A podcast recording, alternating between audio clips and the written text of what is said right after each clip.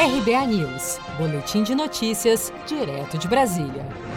Nas últimas 24 horas, o Brasil registra o pior dia desde o início da pandemia, com mais 1.349 mortes. De acordo com o último balanço do Ministério da Saúde, o total de brasileiros que a Covid-19 já matou chega a mais de 32.500 vítimas. Com mais de 584 mil pessoas contaminadas pelo novo coronavírus, deste total, 238 mil pessoas, cerca de 40%, já se recuperaram da doença. A maior alta, com 324 óbitos, foi registrada no estado do Rio de Janeiro, que, mesmo diante do aumento de mortes, deve começar a flexibilizar o isolamento a partir da semana que vem. Para médica Márcia Castro, professora da Escola de Saúde da Faculdade de Harvard, o grande número de mortes no Brasil se deve à falta de uma liderança nacional e a erros no isolamento social imaginar que você vai trazer o distanciamento social da Europa e jogar aqui no Brasil e vai dar certo? Não vai, porque tem gente que não pode praticar o distanciamento social.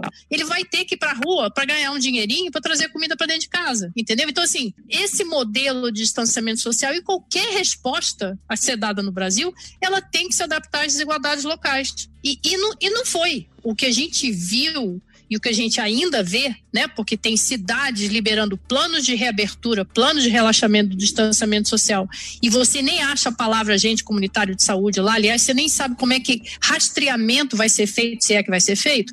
Então, o que a gente vê? A gente vê uma liderança que foi extremamente falha, que ainda é, né? Quer dizer, eu não sei nem que liderança, porque a gente não tem nem ministro agora, né? A capital paulista pretende retomar em breve as atividades econômicas e já negocia com vários setores essa reabertura. Vale lembrar que a cidade de São Paulo permanece sendo o epicentro da doença no país, com mais de 8.200 óbitos e mais de 123 mil pessoas contaminadas pela Covid-19. Com produção de Gisele Monteiro, de Brasília, Daniele Vaz.